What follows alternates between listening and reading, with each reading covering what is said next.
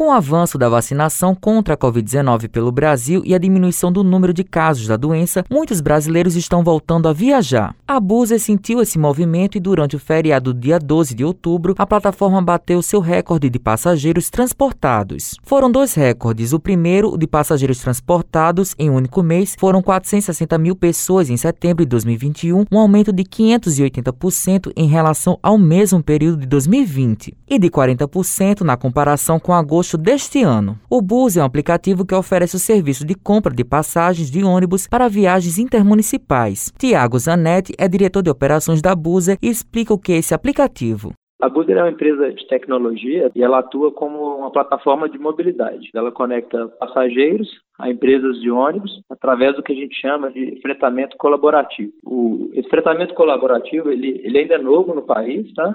Ele, a gente é pioneiro nesse modelo. Através desse modelo, a gente está conseguindo revolucionar o mercado de viagens rodoviárias, tanto pela questão de preço que a gente consegue ofertar e pela experiência que a gente proporciona. Além da qualidade, a gente também proporciona uma segurança muito boa.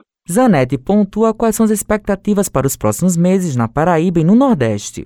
A gente está tá bem otimista, né, com, com o estado da Paraíba. A capital paraibana é um dos destinos que as agências de turismo, os especialistas mais estão indicando, vai ter um, uma oportunidade muito grande, uma demanda muito grande de passageiros e a expectativa para o final do ano na Paraíba que a gente tem é de chegar a mais de 25 mil passageiros só em dezembro e para o ano que vem a gente tem a expectativa de chegar a mais de 300 mil, tá?